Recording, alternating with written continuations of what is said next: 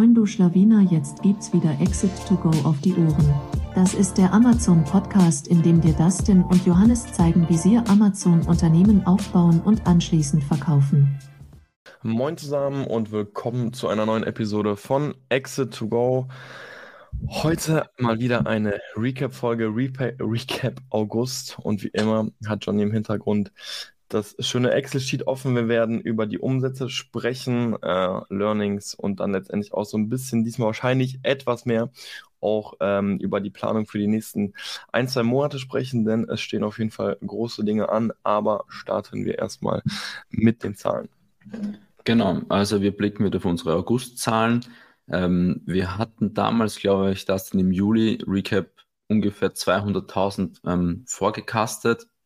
Tatsächlich sind es 205 brutto, also 205.000 brutto Umsatz geworden. Wir waren sich tatsächlich während des Monats nicht sicher oder waren eigentlich weit weg, weit davon entfernt, aber es ist sich dann durch sieben Tage Angebote und auch von, vom Beginn der Season gut angelaufen, die letzten Tage und hat es dann noch so ein bisschen gepiekt und dann auch unser Ziel glücklicherweise erreicht. Ähm, also wir sind ganz happy, ist eigentlich der beste Monat in, bisher. Wenn man hier so wow. auf die His Historie ja. klickt, wir hatten letztes Jahr im September 156k und jetzt mit 200k, 205k, der neue Peak-Monat. Ähm, genau, ist es ja. Äh, ist nur lustig, weil ich glaube, die letzte Recap-Folge hat genauso angefangen, dass wir gesagt haben, jo, wir hätten nicht gedacht, dass wir den äh, Forecast noch fast erreichen. Doch, die sieben Tagesangebote haben mal wieder was rausgekitzelt. Ähm, aber ja, auf sieben Tagesangebote werden wir ja generell später nochmal ein bisschen eingehen. Ähm, ja. jetzt, ich meine, muss man hier auch ganz klar sagen, liegt eben zum größten Teil an einem saisonalen Produkt oder an, an, im Grunde an drei SKUs. Ähm, die jetzt dann eben anfangen anzuziehen und gerade so die letzten die letzte Augustwoche dann eben dann doch schon ähm, ja, dafür verantwortlich war. Genau, die Cross Margin, also ähm, Verkaufspreis minus COX liegt bei 61 Prozent, ziemlich konstant zum Vormonaten oder zu den Vormonaten. Und die Profit Margin bei 24 Prozent ergibt dann ungefähr 40.000 Profit auf erster Ebene, ähm, also in, in Sellerboard und, ah ja, das ist übrigens Sellerboard und Shopify. Wir haben in unserem Reporting hier noch so einen Channel Split drin, wo wir Amazon FBA und Shopify trennen. Also Shopify, falls jemand interessiert, da machen wir so 2,5k Bruttoumsatz haben wir jetzt das erste volle Monat, hauptsächlich durch ähm, Google Ads und auch über AdSell, so ein Affiliate-Netzwerk, ist ganz leicht profitabel, wobei wahrscheinlich da auch noch ein paar Gebühren fehlen. Das Nee, das ist eigentlich vollständig. Also ganz leicht profitabel, aber all in all für uns noch nicht signifikant. Aber auch nochmal das Update. Ein bisschen was kommt rum, es kommt auch ein bisschen organisch was rein. Also einfach Leute, die auf Amazon gehen, schauen sich das Produkt an, haben vielleicht eine Frage, googeln das, gehen auf die Website, ähm, stellen dann eben eine E-Mail oder sowas und machen dann eine Order. Also so war ganz auch oft der Workflow. Ja. Ähm, die, man, muss, man muss mal sagen, die Umsätze sind so gering, dass es Johnny fast peinlich war, das hier im Recap anzusprechen. nee, peinlich nicht. Aber, nee, nee, also ich war ja ganz, mir fair, ich meine, es ist schon cool, wenn man den ersten Sale überhaupt hat am, am, am Store, ohne dass man was gemacht hat. War schon, ja. ähm, also wir haben Store online geschalten und kurz Google aufgedreht und dann passiert auch gleich was. Das war schon irgendwie auch cool, dass es außerhalb Amazon funktioniert. Fairerweise ist es aber nicht der, aktuell nicht der Hebel, logischerweise. Vielleicht nur, weil. Ja. ja. Nee, dass wir nur äh, ein, zwei Worte nur über Ads halt verlieren, weil ich kann mir gut vorstellen, klar, Google Shopping ähm, oder generell auch Google Ads wird den meisten ein Begriff sein, aber ich kann mir ja. sehr gut vorstellen, AdSell kennen die meisten oder vielleicht viele jetzt einfach noch nicht. Ja, genau. Also AdSell ist ein Affiliate-Netzwerk, das äh, quasi Publisher und Advertiser vereint. Publisher sind zum Beispiel ähm, Unternehmen oder Personen, die einen Blog haben, zum Beispiel über Garten oder Werkzeuge oder Kochen oder was auch immer.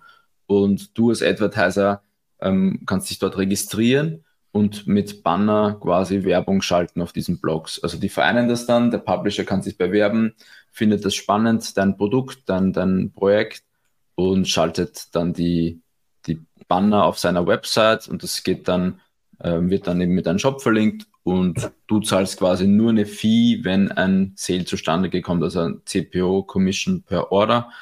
Ähm, das heißt, es sollte eigentlich immer profitabel beim ersten Kauf sein, weil du nur eine Fee zahlst, wenn du wirklich einen Sale machst. Das haben wir jetzt Mitte August gelauncht. Du musst nämlich auch so Banner vorbereiten, so Bilder, den richtigen Formaten. Ähm, genau, da kommt ein, zwei Sales am Tag, vielleicht aktuell. Ja. Also schon noch ein bisschen Sparflamme, was ich ganz spannend fand, was du ja gesagt hast, also weil das Johnny auf jeden Fall im Lied. Ähm, man kann die Commission ja selbst einstellen, ne? Also es ist abhängig vom Nettopreis, war das ja, glaube ich. Ähm, genau, genau, genau. Richtig, du kannst die Commission selbst steuern. Natürlich, je höher, desto, desto mehr ähm, Publisher bewerben sich bei dir. Ähm, wenn das jetzt zum Beispiel nur 5% oder so ist, dann wird sich keiner bewerben. Ich glaube, Schnitt ist so 15, 17, 20 Prozent, die du abgibst. Das ist vom, immer vom Netto-Verkaufspreis. Ähm, genau. Also sollte eigentlich ähnlich wie bei der FBA Commission sein. Also Wobei die FBA Commission wird halt vom Bruttopreis berechnet und Ads halt ja. vom Nettopreis. Aber wenn du das auf dieselben Level berechnest, dann kannst du dir sicher sein, dass es profitabel läuft. Ähm, wir machen das alles über FBM jetzt, vielleicht auch das noch Info, wir machen das jetzt alles über FBM. Ähm, wir hatten das bisschen über MCF gemacht, aber das ist brutal teuer, also Multichannel. Ähm, Fulfillment ist brutal teuer, teilweise doppelt so teuer. Und mit FBM ist das eigentlich manchmal sogar rentabler als FBA von, von Fulfillment her. Bei manchen Produkten, aber auch vor allem bei kleineren ist, es, ist FBA besser. Aber je größer dein Produkt oder je schwerer, desto tendenziell ist es günstiger mit FBM. War jetzt ja. bei uns so die ersten Zahlen.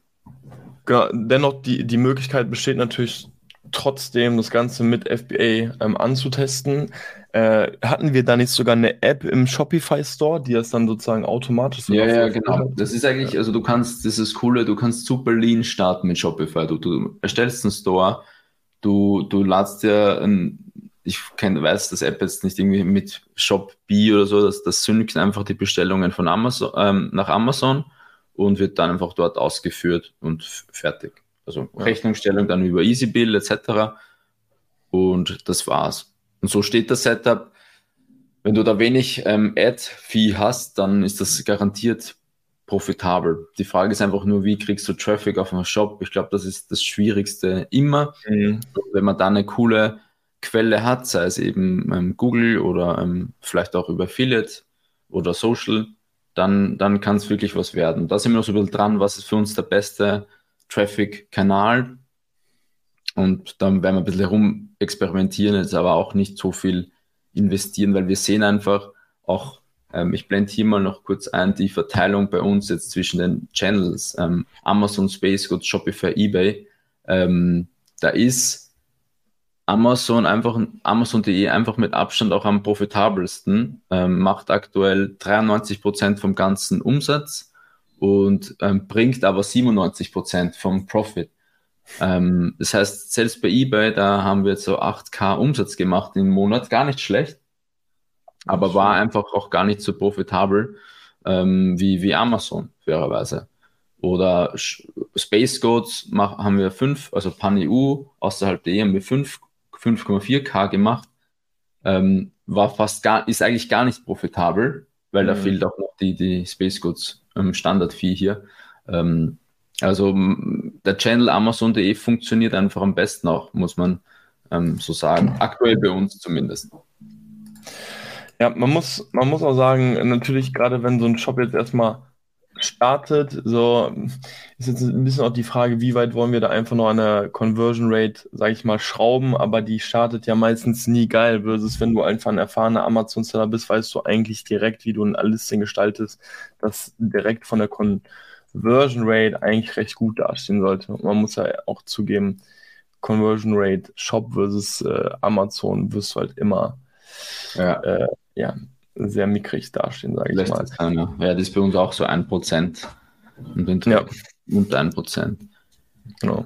Also okay. auch hier, aber ganz kurz fand ich noch interessant, ähm, also auch Space Codes PanEU, wir haben jetzt in den letzten paar Tagen ja mit ein paar Leuten gesprochen und ich fand es immer wieder spannend zu hören, als wir ähm, das Thema Space Codes auch erwähnt haben. Ähm, und man muss ja sagen, an sich funktioniert das ja auch alles einfach da. Ähm, haben die Leute aber immer wieder so schon fast kritisch nachgefragt, so, hä, warum seid ihr denn überhaupt bei Space Code so? Warum macht ihr das denn nicht selbst über ähm, Call of Stock?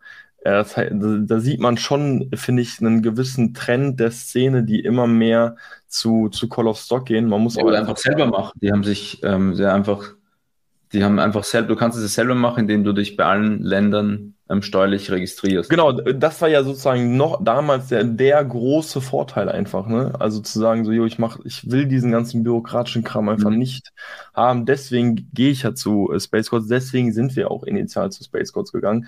Und dann kam ja das, bei uns kam es ja schon fast ziemlich parallel, oder? Also das ganze Thema Space Codes und dann Call of Stock. Ja. So, ich meine, wir haben Space Codes angestoßen und dann kam das Thema so Call of Stock. Ähm, und ich glaube damals auch nur Frankreich. Ich glaube mittlerweile ja Frankreich, Italien und Spanien. Also im Grunde auch für uns muss man zugeben, die drei wichtigsten Marktplätze auf Pan-EU-Ebene. Ähm, und da ist schon die berechtigte Frage so, warum, warum will man da jetzt für die Länder jetzt noch Space Codes nutzen? Wo ich schon einen krassen Vorteil sehe, ist, wenn man jetzt zum Beispiel ähm, äh, USA ansteuern möchte, dass man dann ja, da über ja. Space Codes geht. Ja.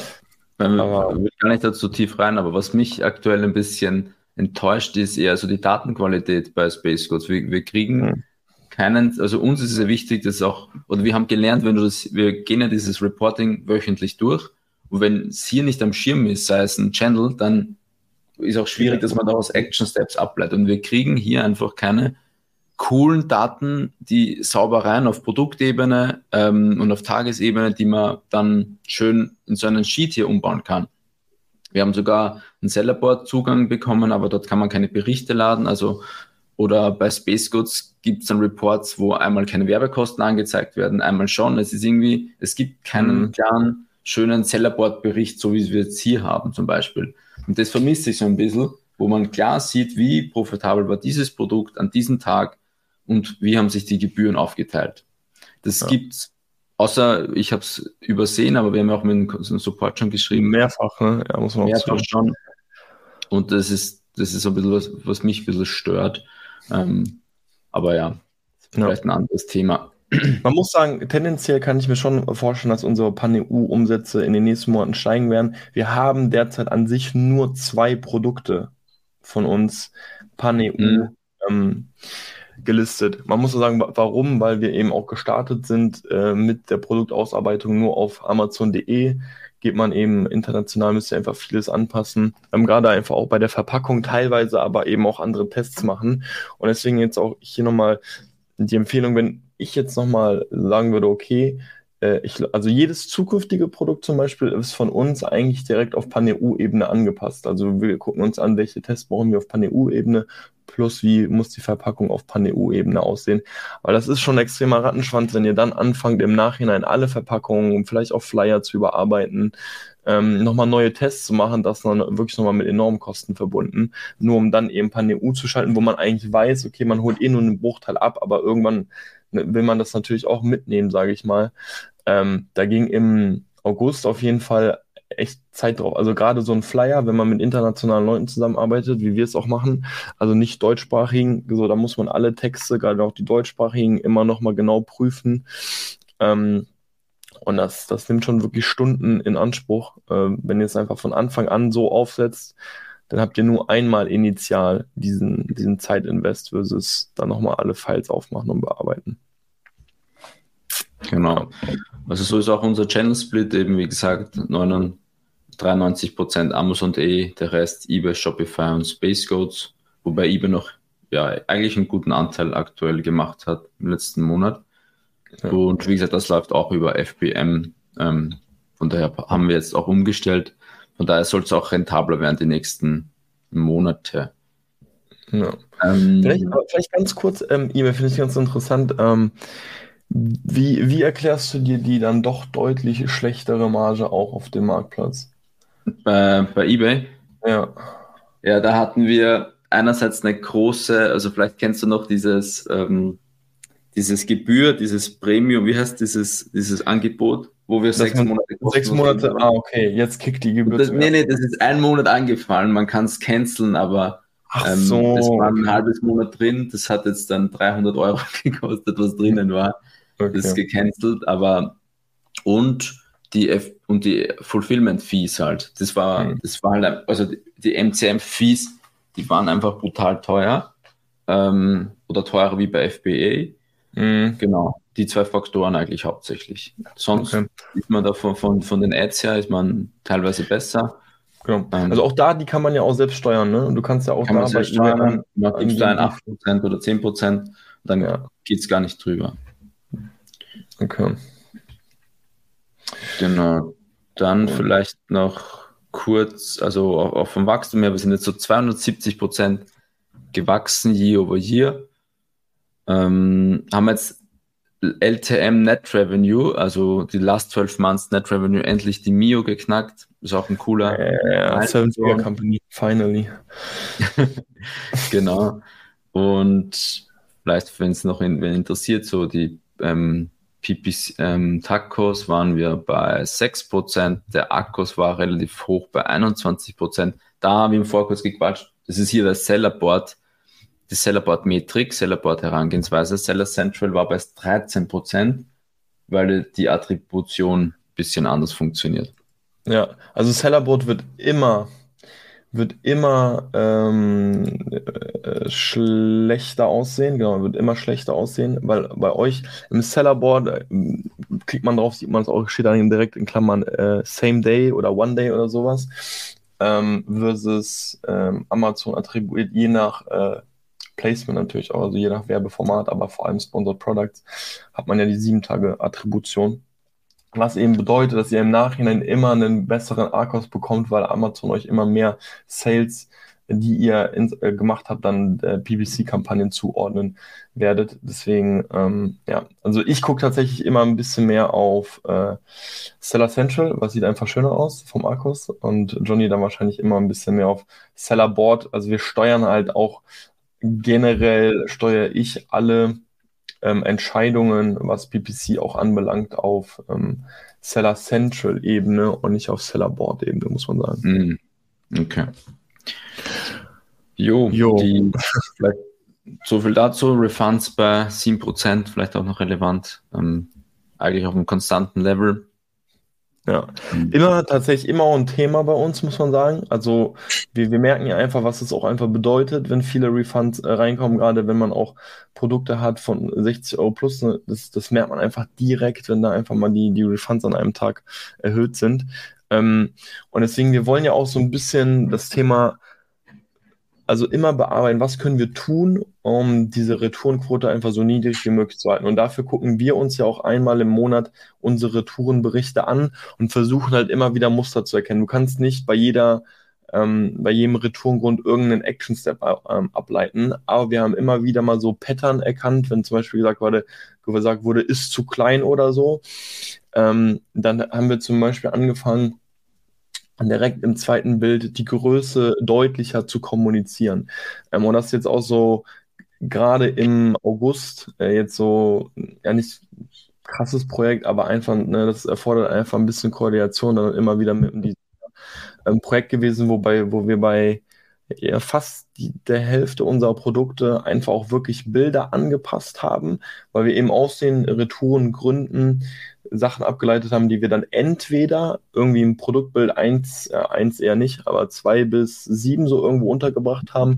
Oder, ähm, und das haben wir bei, dann bei allen Produkten, also bei diesen all, all den fünf Produkten gemacht, ähm, haben wir im A Plus haben wir einen Banner geändert und haben von dem Banner sozusagen einen FAQ gemacht. Also natürlich kann man sagen, hey, nutzt doch direkt Premium A Plus ähm, Premium Plus bietet dir ja die Möglichkeit, so direkt einen interaktiven ähm, FAQ-Bereich zu erstellen. Was, sieht echt schön aus, muss man sagen. Kannst du das so mit Dropdown-mäßig alle Fragen auch so aufklappen, äh, um äh, für einen Premium-FAQ-Bereich auch freigeschaltet zu werden, musst du mindestens mal, ich glaube, es sind 15. Du musst 15 eingereichte normale A-Plus-Contents haben ähm, und kannst dann für Premium A Plus freigeschaltet werden. Wir können schon Premium A Plus freischalten. Ich habe so geguckt, hey, wir haben noch gar nicht 15 Produkte. Scheint nämlich so zu sein, wenn du den dann auch irgendwie überarbeitest oder so, dass du dann auch sozusagen dieser 15 näher kommst. Also wenn jetzt jemand unbedingt, also ich habe auch schon gesehen, es muss irgendwie so gehen, weil ich habe auch äh, ähm, Brands gesehen, die haben nur zwei, drei Marken und haben trotzdem A-Plus-Content. Das heißt, die haben sicherlich das gemacht, die haben den A-Plus-Content einfach immer wieder ein bisschen verändert, sind dann auf ihre 15 gekommen und konnten dann letztendlich ähm, den A-Plus-Content da mhm. einbauen. Man muss zugeben, ist bei uns jetzt eigentlich gar kein Thema, das jetzt nochmal zu ändern, weil das sind natürlich nochmal extreme Designkosten, muss man sagen. So ein Abschluss-Content bist du auch schnell mal bei 1000, 1500 Euro. Ähm, dann das mal ja, bei so zehn Produkten, so das ist schon, ist schon Häppchen, plus an sich sieht das ja ganz gut aus. Langfristig kann man überlegen, ob wir nicht bei jedem zukünftigen Produkt jetzt direkt mit Premium A Plus anfangen. Das wäre auf jeden Fall eine Überlegung. Genau, so viel zu äh, den Retourgründen. Und wenn wir jetzt gerade eh bei Bildern sind, dann wollte ich nämlich einen kleinen Hack verraten. Ich würde jetzt auch den Namen droppen, von wem ich habe, von wem ich ihn habe, aber ich habe ich es einfach irgendwo bei LinkedIn aufgeschnappt. Ich fand aber fand es einen ganz interessanten Gedanken. Ähm, das ganze Thema Titelbild ist ja bei jedem FBA-Seller schon irgendwie wichtig und da probiert man ja auch manchmal viel rum und manchmal ist man, also das ist gerade bei mir so auch der Fall, so ich bin dann dankbar, wenn ich dann mal ein Titelbild habe, was jetzt vielleicht nicht ganz TOS-konform ist, aber äh, online sozusagen einfach gelassen wird und dann teste ich da meistens nicht mehr so viel rum, auch wenn ich mir denke, ja, hier könnte man ja doch vielleicht irgendwie was nochmal machen. Gerade auch, das sieht man ja auch immer wieder ähm, mit, mit den äh, Testsiegeln, die dann irgendwie ins Titelbild einbauen. Und wenn man gerade jetzt in einer Season vielleicht ist mit einem saisonellen Produkt und man möchte das jetzt einfach nicht riskieren, da jetzt irgendwie dann nicht ausgespielt zu werden, ähm, kann man Folgendes machen. Man kann ja Experimente bei Amazon einstellen, also Split-Tests. Und ähm, wie gesagt, das war aus dem LinkedIn-Beitrag, ich habe selbst noch nicht ausprobiert, fand es aber ganz cool, wurde gesagt, dass ein, bei einem Split-Test auch sehr genau äh, geguckt wird, okay, was will diese Person denn überhaupt testen? Und wenn dann letztendlich das Bild, was du eigentlich ändern willst, du einfach mal als Split-Test-Bild nimmst und der Split-Test abgelehnt wird, weißt du direkt, okay, ich brauche es gar nicht irgendwie versuchen. Wird er aber angenommen, ist die Wahrscheinlichkeit enorm hoch. Also die Person hat ja noch nie den Fall, dass das Bild dann sozusagen als normales Bild auch nicht angenommen wurde. Kannst du eigentlich direkt sozusagen ähm, dieses Bild dann nutzen, falls du möchtest. Oder du kannst das Bild das dann auch wirklich laufen lassen. Willst du nur wissen, ob dieses Bild wirklich durchkommt, kannst du ja auch einfach irgendwie ein Crap-Bild nehmen versus das Bild, was du wirklich reinsetzen willst und siehst dann auch, wird der Split-Test angenommen oder nicht, weil dann hast du nicht die Gefahr, dass dein Produkt überhaupt ausgeblendet, also dass das überhaupt ausgeblendet wird, weil der Split-Test wird einfach nicht angenommen, also wird auch nichts getestet, aber dein Produktlisting per se ist ja weiter online. Deswegen an sich auf jeden Fall eine interessante Methode, um herauszufinden, ob mein Titelbild äh, letztendlich ähm, durchgeht. Wenn es jetzt nicht, wenn man einfach ein bisschen tricksen will, sag ich mal. Mhm. Genau. Okay. So viel zu den Zahlen. Noch ein Ausblick für August. Also wir haben ja. hier tatsächlich 470.000 Euro Umsatz für August stehen. Und wir haben, ähm, also die Zahl stammt eigentlich aus dem Juni-Forecast. Wir haben im Juni so, einen, so einen Forecast gemacht oder eine Planung für, für dieses Jahr und für nächstes Jahr.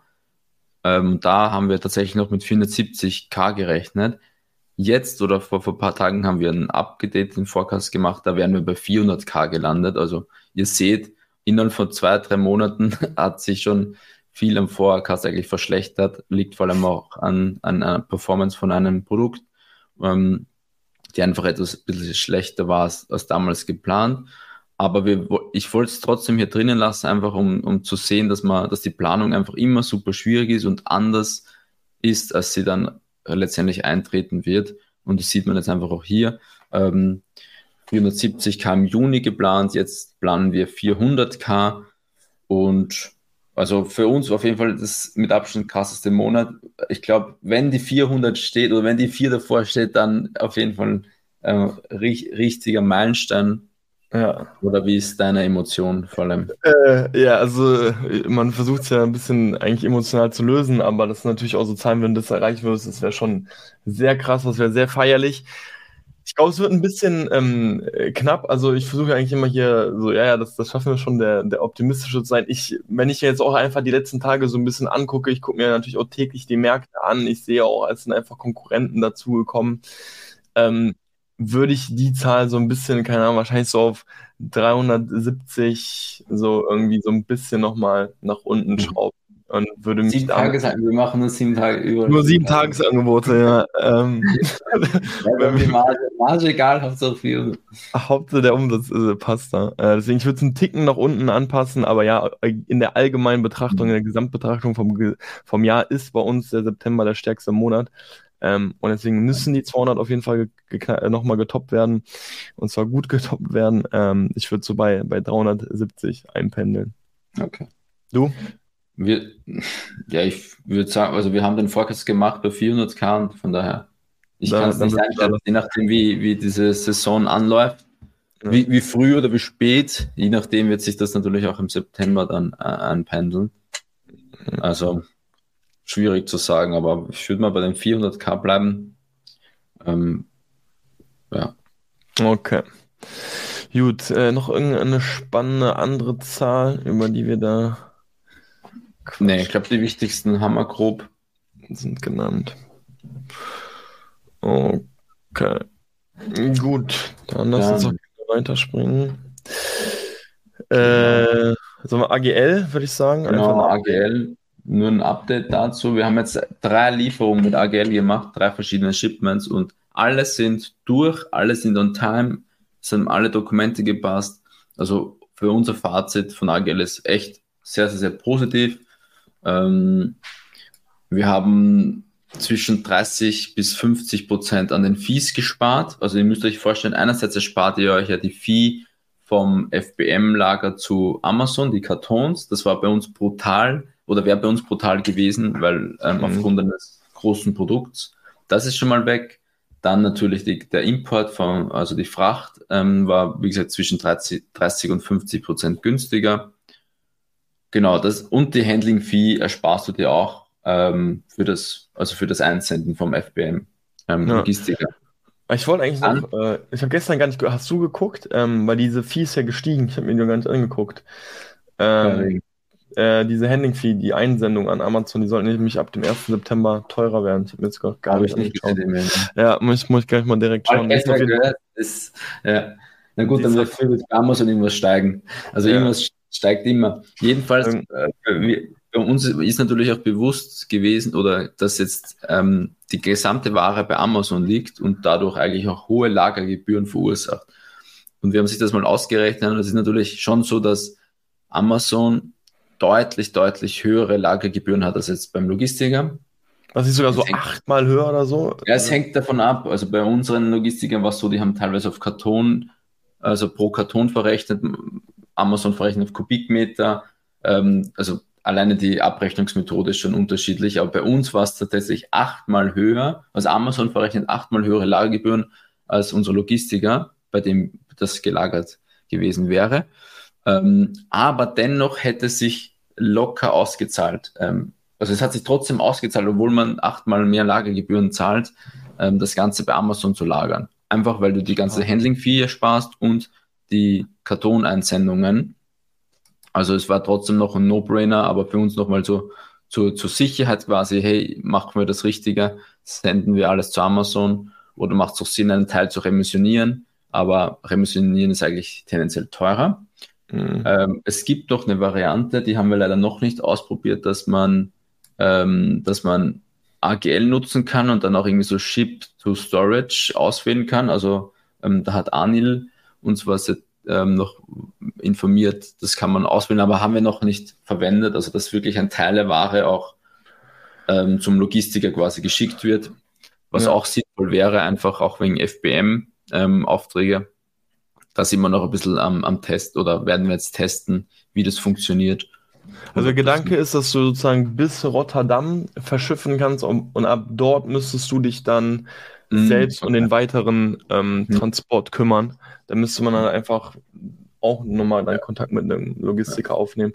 Aber ja, macht äh, hier und da sicherlich Sinn. Man muss sagen, auch fair mhm. enough, ähm, bezüglich auch diesen, diesen Lagergebühren, die jetzt achtmal ähm, höher sind, ähm, die Abrechnung erfolgt eigentlich meistens äh, auf Kubikmeter oder Palettenebene. Genau. Bei ja, ja. Wir waren jetzt ja. bei Unicon, also die sicherlich werden hier auch viele Karton, was ja nachteilhaft war. Ja. Ja. Und das war einfach da wirklich von, von Nachteil für uns. Ähm, Also weil wir teilweise, äh, wir haben Produkte, wo nur zwei Einheiten pro Masterkarton drin sind. So, äh, oder eins sogar ein. Oder teilweise, teilweise sogar nur ein. Und dann. Dann schickst du 400 Kartons ein. Ja, ist halt, ist halt enorm. Ja, aber äh, was auch, also generell, ne, wie, wie viel, also diese Gebühren steigen ja, also Einsendung wird höher, ähm, Lagergebühren werden tendenziell auch höher, so und die, ja. die machen dann echt schon viel aus. Ja. Genau, dann noch, noch zwei Gedanken. Also einerseits Bargeld ähm, sind auch keine Import, ähm, also Einfuhrumsatzsteuerkosten angefangen. Also die Einfuhrumsatzsteuer, die muss man auch nicht vorauszahlen. Ähm, also generell, du musst Bargeld eigentlich keine Zahlung leisten. Es wird direkt mit Seller Central Guthaben verrechnet sozusagen. Und da kommt eben auch nur eben Zoll und die Transportfee das einzige, was abgebucht wird oder gegenverrechnet wird. Also du hast auch ein bisschen einen Liquiditätsvorteil, weil du nie die Zahlung für Einfuhrumsatzsteuer vorstrecken musst. Ähm, das ist schon mal positiv. Ähm, und der andere Hinweis ist, dass bei Sellerboard diese Transportkosten und auch die Zollkosten eingetragen werden als ähm, Fulfillmentgebühren. Das hat mir und gar nicht gefallen, ne? Bitte? Das hat mir ja das gar, hat dir nicht gar nicht gefallen. ich bin ja komplett nervös geworden, warum da, was da los ist. Auf einmal einen Tag so 9k weniger Profit. Johnny, was ist hier passiert? genau, da ist nämlich die, die Fee eingebucht worden und natürlich diese Fee oder diese Kosten werden ja über deine COX, also Bezugspreise verteilt und sonst hättest du sie quasi doppelt drin. Und du hast jetzt zwei Optionen, wie man das macht. Entweder du, du kannst einstellen bei Sellerboard, dass diese Einsendungsgebühren ignoriert werden. Also dann erscheinen sie einfach nicht auf, hat aber auch den Nachteil, dass diese Kartoneinsendungen, also eine normale Einlieferung auch nicht angezeigt wird. Eine zweite Variante ist, du, du lässt sie drinnen und ignorierst es gedanklich. Ähm, vor allem, wenn du jetzt immer auf Excel-Basis reportest, dann kannst du diese Kosten einfach nicht mit reinnehmen. Ähm, genau, also diese zwei Optionen kennen wir aktuell. Also der einfachste ist bei Sellerboard, quasi diese zu ignorieren. Genau, dann hast du gedanklich diesen, ähm, diese hohen Gebühren nicht drinnen. Weil, wie gesagt, sind in den Cox schon drinnen. Das nochmal dazu. Yes. So. Okay, dann würde ich sagen, zum nächsten Punkt. Anpassung Gehalt. genau, wir haben jetzt das, das erste, was passiert, ist Gehalt angepasst. es war tatsächlich schon länger so ein bisschen im, im Gespräch oder geplant. Wir haben es auch in unsere Planung reingenommen und wir haben uns nur damit beschäftigt, was ist ein steueroptimales Geschäftsführergehalt, weil du ja ähm, auch ein, dein Steuer, also dein Grenzsteuersatz steigt ja, je höher das Bruttogehalt ist und bis zu 50 Prozent ist ja, glaube ich, in Deutschland oder auf jeden Fall höher. Ähm, und da gibt es eine Art perfektes Gehalt, wo, das, wo, wo du den perfekten Steuersatz hast, wo es bis es Sinn macht, sich ein Gehalt auszuzahlen und darüber eine Gewinnausschüttung zu machen. Und das ist, wenn ich äh, also so bei 62.000 Euro brutto, das heißt, du als Geschäftsführer, ähm, und nee, das, das trifft halt vor allem dann zu, wenn du natürlich auch Gesellschafter bist. Wenn du jetzt nur, wenn du jetzt nur Geschäftsführer einer Company bist, wo du kein. Dann hol alles dann, maximal raus. Ja, genau, dann natürlich, ja, dann ist es je höher, desto besser. Aber wenn du selber Gesellschafter bist und du entscheiden kannst, hey, machst, ich, machst du eine Ausschüttung oder weil dir das, äh, die Company gehört, dann macht es Sinn, bis zu 62.000 Euro das, ähm, das Geschäftsführergehalt anzusetzen, weil darüber ist der Durchschnittssteuersatz höher als die, die Steuersätze, äh, wenn man es ausschüttet oder einfach drin lässt in der GmbH. Und das haben wir bei uns jetzt auch so gemacht, ähm, also ähm, Steuergeschäftsführergehalt erhöht auf, auf diese rund 62 oder in dem Dreh rum und der Rest wird dann quasi ausgeschüttet, wenn man das machen will und auch zur Ausschüttung eine Info. Also du kannst ja nur ausschütten, wenn dein Bilanzgewinn, also das ist im Eigenkapital eine Position, das ist der Bilanzgewinn bestehend aus Jahresüberschuss und Gewinnvorträge. Diesen Betrag kannst du ausschütten also nur maximal diesen Betrag und der wird nur im Rahmen des bei der Jahresabschlusserstellung ähm, quasi erstellt, also ersichtlich. Aber du kannst auch unterjährig ausschütten, wenn du noch kein finalen Jahr im JA hast. Ähm, aber es darf halt, es muss sicher sein, dass dieser Gewinn auch dann im Jahresabschluss drinnen steht oder dass der auf jeden Fall höher ist. Ja. Genau, das nochmal die Infos haben wir auch nochmal abgeklärt. Oder mich hat es interessiert, wie oft, das wusste ich selber nicht, wie oft kann man ausschütten? Ähm, Gibt es da eine Regelung einmal im Jahr? Und, und wir werden es jetzt zweimal im Jahr oder halbjährlich einfach eine Gewinnausschüttung machen. Und ja, weil es steuerlich am besten ist. Es geht dann in die Holding, dort wird es mit ähm, 1,5% versteuert und dort wird es eigentlich investiert ähm, oder bleibt halt dort mal liegen. Genau.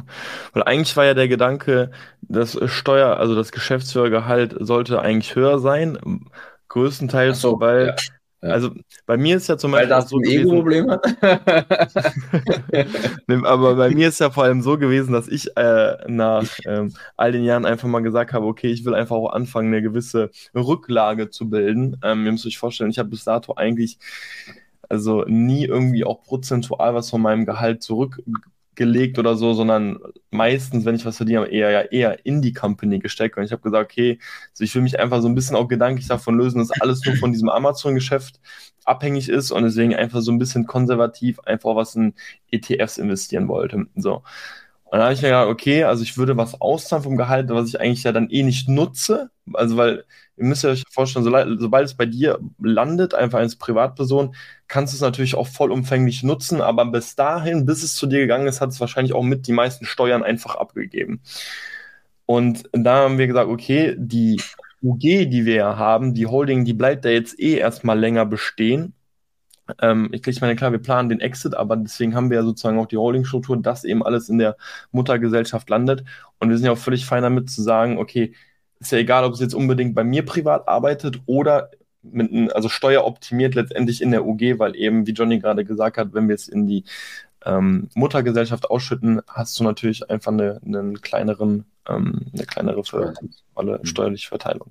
Und deswegen haben wir das dann einfach da nochmal umgeschifft, dass wir gesagt haben, ey, eigentlich ist es egal, ob es jetzt auf privater Ebene irgendwie eine Rücklage arbeitet und etwas äh, zurückgelehnt wird oder eben auf ähm, Geschäftsebene.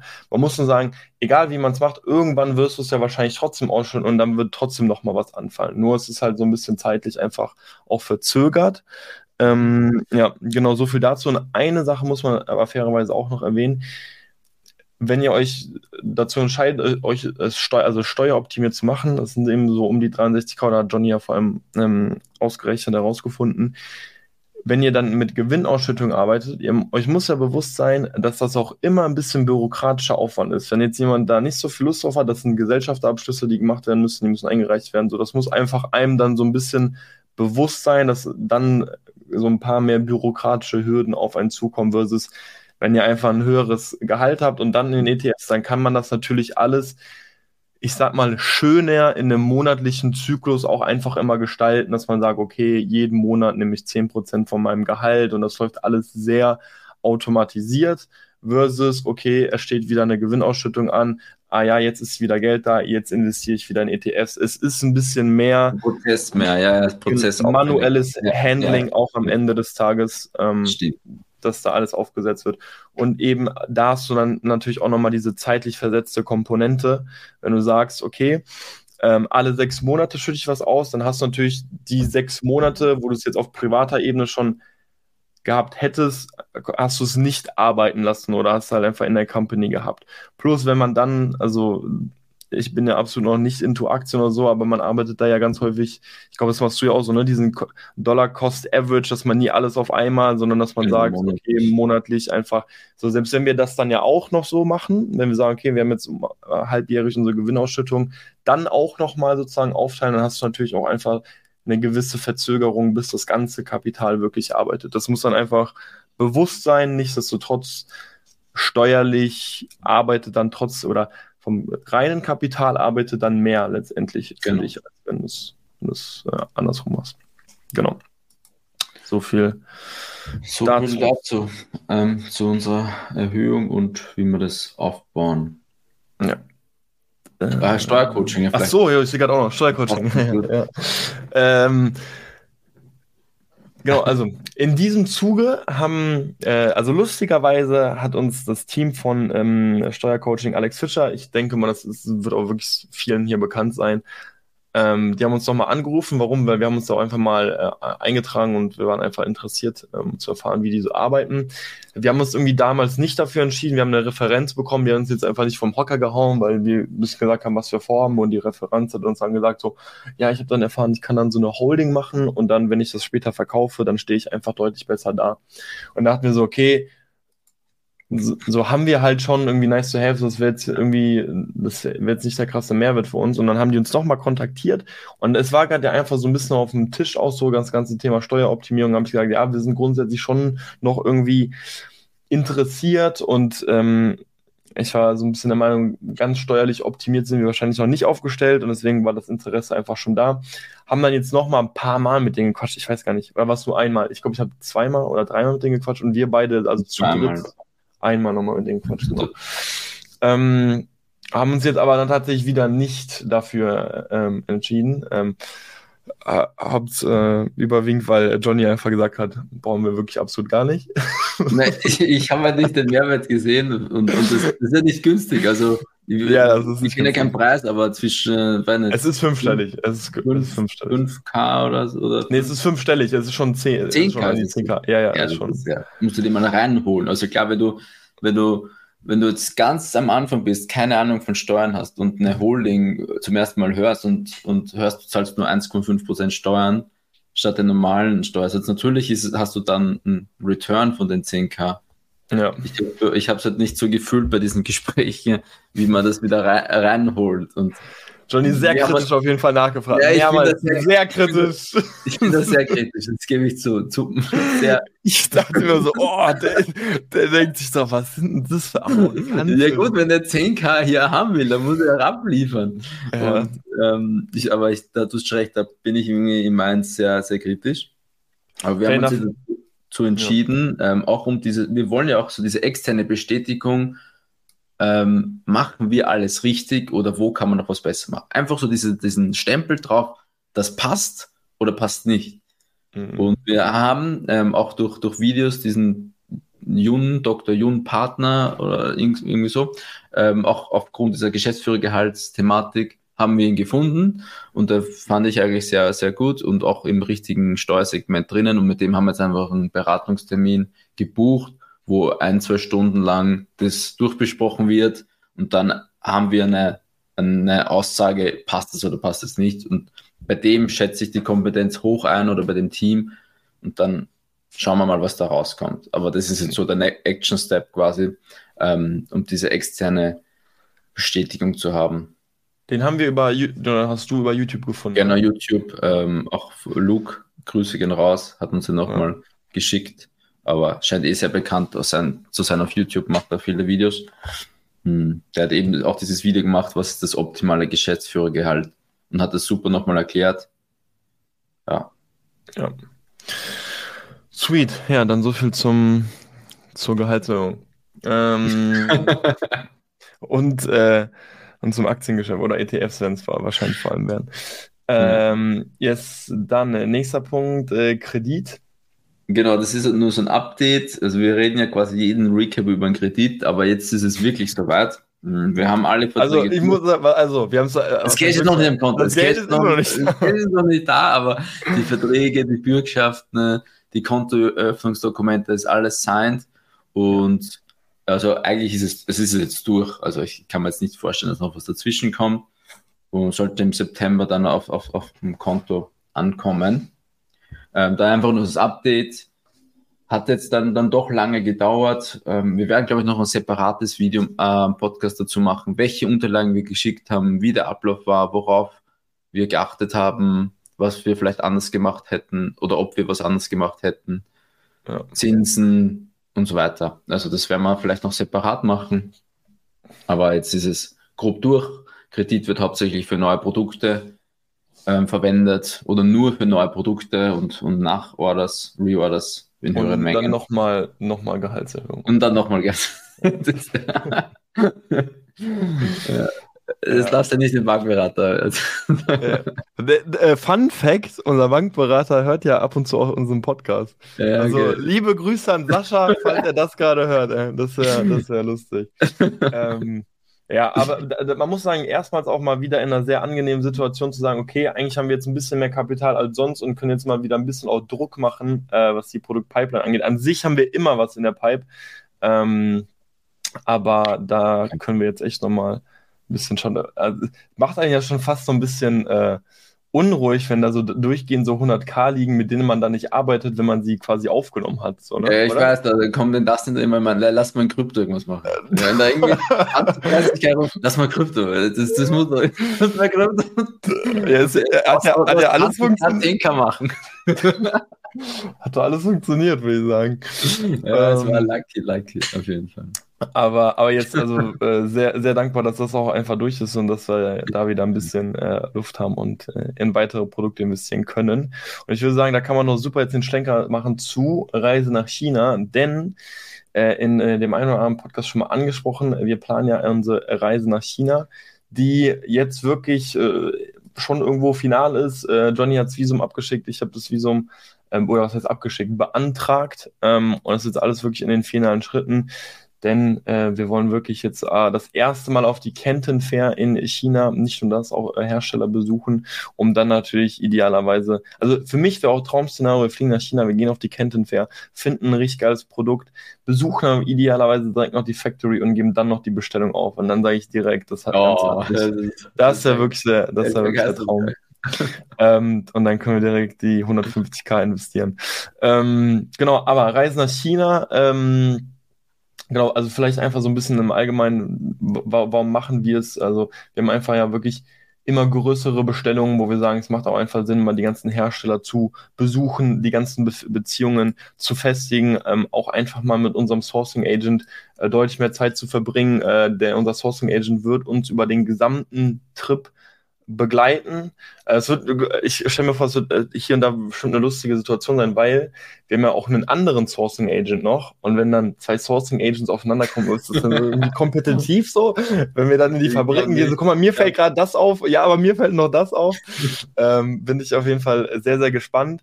Ähm, aber ja, der, der, ganze Trip wird mit unserem Sourcing Agent ähm, da auf die Beine gestellt. Und ich muss auch wirklich sagen, ähm, bin sehr dankbar, da Florenz an unserer Seite zu wissen ähm, denn die plant das Ganze schon ein bisschen im Hintergrund. Und ich glaube nämlich auch, dass das Ganze äh, nicht unterschätzt werden sollte von der Planung. Wir merken das ja jetzt gerade noch. Wir werden ja selbst morgen nochmal äh, explizit äh, über das ganze Thema sprechen. Und an dieser Stelle Grüße an die Jungs vom Proaktiv-Podcast, ähm, denn da hat man das, das erste Mal so ein bisschen rausgehört, was äh, da auf einen zukommt, weil die haben ja auch irgendwann eine Folge zum Thema äh, Reise nach China. Kuhkopf. Kuh, äh, genau, einen Kuhkopf gegessen. Also da ist Johnny auch sehr, sehr hype, der will es unbedingt probieren. ähm, aber da wurde äh, klar, wie viel, ähm, ja, wie viel Planung auch irgendwo dahinter steckt. Also eine Sache, die ich noch so gar nicht auf dem Schirm hatte, und ich glaube, es wird enorm, ist diese sprachliche Barriere. Also wirklich dieses, es ist ja so, es ist alles auf Chinesisch und wir können ja gar nichts damit anfangen. Also mhm. du wirst auf Schilder gucken und du wirst gar nichts ableiten können. Also heute kannst du zwar nach Spanien fahren und du kannst da vielleicht kein Spanisch, aber hier und da kommst du mit Englisch noch weit oder kannst ja irgendwie noch grob zurechtfinden. Ich denke mir, in dem Land wird es echt, also wenn du auch einen Zug nehmen willst, so, also denkst du, äh, weiß ich nicht, musst, ist, wie, wie, sind die Linien von diesem Zeichen da gezogen? So, ist da, was ist das für ein Buchstabe? Wo will ich da hin? Wie willst du das überhaupt vergleichen können? Google Lens, Google Lens. Das ist schon. Das wird schon wirklich äh, wild. Und ich fand es auch jetzt schon mal sehr spannend und interessant zu sehen, ähm, was man alles denn angeben muss, wenn man nur ein Visum beantragt, oder? Also. Ja, jede Info, also von, von, von den Eltern, jeden, jeden Job und alles ja. Mögliche. Das ganze Deinen beruflichen Werdegang, so chronologisch. Den Antrag. Ja, safe. Ja, deinen beruflichen Werdegang so chronologisch so, ja. alles aufgelistet. Das war mühsam, das war mühsam. Ja von wann mit Referenzperson, oder? Referenzperson. Telefonnummer, so von deinen alten, allen alten Arbeitgebern. Denke ich, Alter, das ist ja krass. Das habe ich noch nie gesehen. Also locker mal eine halbe Stunde locken. Ich glaube, ich habe sogar tatsächlich am Ende ein bisschen länger gebraucht.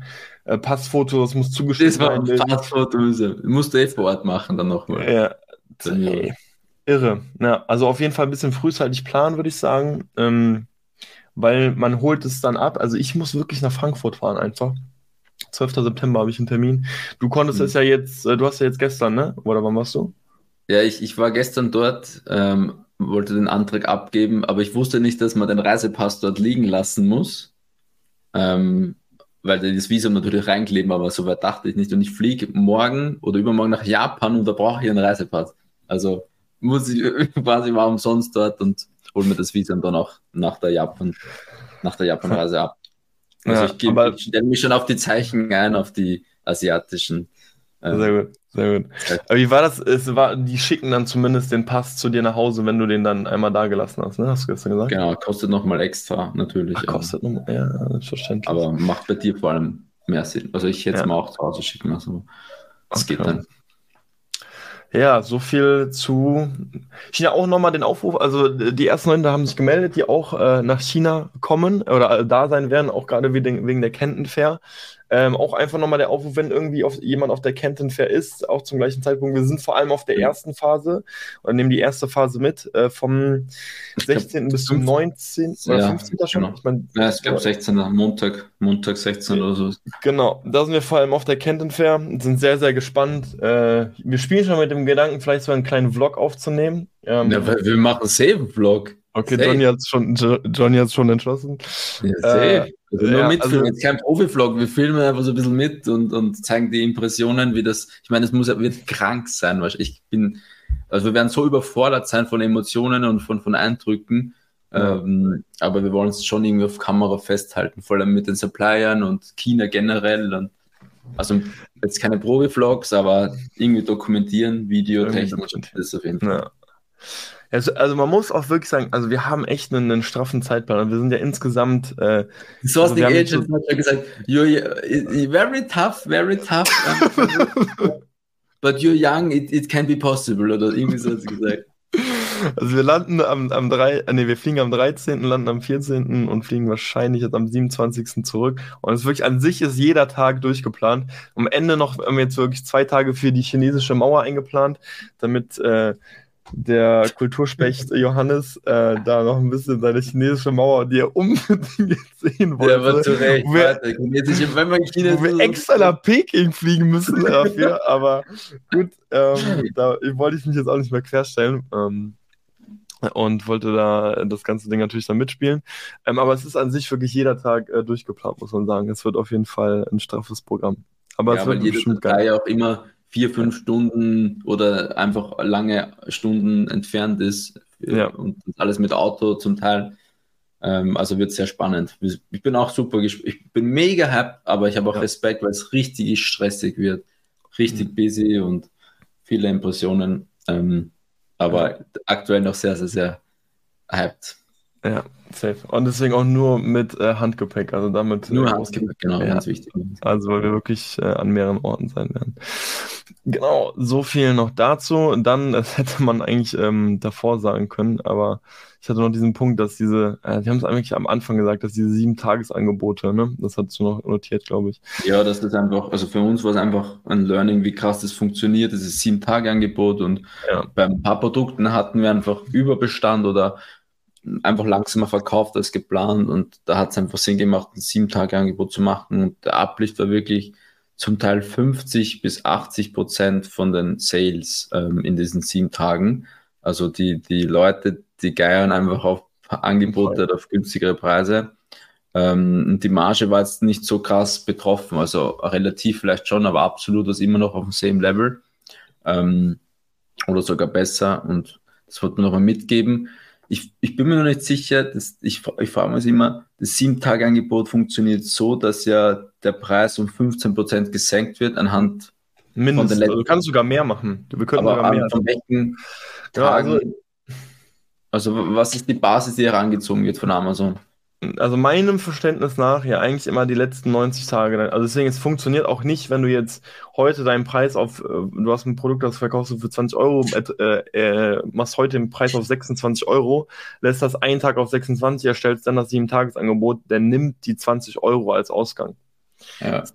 So, und deswegen, wir haben jetzt aber ja auch einfach letzten, also im Juli einmal ein äh, 7-Tages-Angebot gehabt und im August und haben uns dann ja, wir haben schon besprochen, haben gesagt, okay, wahrscheinlich ist dann Muss niedriger sein, noch mal niedriger, ja, war, war aber nicht, aber war genau. nicht der Fall, genau. Das Deswegen weiß ich nicht, ob diese 7-Tages-Angebote vielleicht sozusagen in der 90-Tages-Berechnung rausgenommen werden. Nee, also das macht keinen Sinn. Das naja, weil der Schnitt, den du hinterlegt hast, den du ja hinterlegt hast, der ist ja, also der Preis, den du hinterlegt hast, der ist ja trotzdem der gleiche. Und es ist die Frage, ob Amazon darauf diesen Schnitt berechnet, weil dass sie sagen, ja, okay. Dann könntest du ja, jedes, jeden, jede zweite Woche ein 7-Tages-Angebot machen mit Richtig. 100 Euro VK, den du initial hinterlegst und du droppst ihn immer um 20 Prozent, dann klingt das ja sehr, sehr verführerisch. Obwohl er um nie, noch stimmt. nie um 100 Euro verkauft wurde. Ja, ja, da musst du doch, weil du kannst ja nicht, äh, nee, stimmt nicht. Du hast trotzdem also, eine Woche, aber mhm. ja, also. Also wir ja, wissen es nicht einfach. Wir ja, wir wissen es ganz. Müsste man sich noch mal ein bisschen reinfuchsen. Aber ja. Fazit ist auch wirklich, sieben Tagesangebot funktioniert extrem gut. Plus, was äh, zwei, dreimal jetzt wirklich auch auffällig war, selbst die Tage nach den sieben Tagesangebote sind trotzdem meistens noch gute Tage. In den mhm. sieben, innerhalb der sieben Tagesangebote ähm, extremst äh, generieren wir viele ähm, Amazon Choice Batches, habe ich auch gesehen. Also gerade bei einem Produkt fürs Main Keyword, da rangeln wir immer so ein bisschen mit einem ähm, und dann in den sieben Tages haben wir es ganz oft dann durchgehend, dann sind die sieben Tage vorbei, dann hat man es noch und dann diese Amazon Choice Batches scheinen dann auch ein bisschen nochmal was auszumachen, dass die Leute es wirklich anklicken. Plus, Ihr habt natürlich einen höheren Absatz. Hier und da wird das Ranking sicherlich auch gepusht. gepusht. Man muss sagen, wir machen es größtenteils bei wirklich etablierten Produkten bereits. Ähm, Nichtsdestotrotz pusht so bestimmt bei ein oder einem, bei dem ein oder anderen Longtail einfach nochmal die Position, weshalb dann letztendlich auch so ein kleiner Nachschwung nach dem sieben Tagesangebot einfach auch nochmal da ist, dass da die Sales tendenziell auch nochmal ein bisschen höher sind. Genau, also scheint sich auf jeden Fall als als Teil unserer langfristigen Strategie auch so ein bisschen zu implementieren, dass man immer wieder auch mit sieben Tagesangeboten arbeitet. Plus, wenn es wirklich auch darum geht, abzuverkaufen, ganz fester Bestandteil. Ja. Wir sind unsere Agenda durch, oder? Dann ja. nächste Recap ja. wieder Anfang Oktober. Ja. Mal schauen, wie sich diese Season oder wie gesagt unser Peak-Monat hoffentlich entwickelt. Yes. Und jo, abschließende Worte von dir. Sehr, sehr gerne. Äh, ich sage vielen Dank fürs Zuhören. Wie gesagt, wenn da draußen noch welche sind, die planen auf die Canton Fair zu gehen, also erstmal nach China zu fliegen und dann auf die Canton Fair zu gehen, dann meldet euch sehr, sehr gerne bei uns, wie immer, E-Mail unten in der Beschreibung. Und ansonsten sage ich vielen, vielen Dank fürs Zuhören und bis zur nächsten Folge. Ciao, ciao. Ciao, ciao.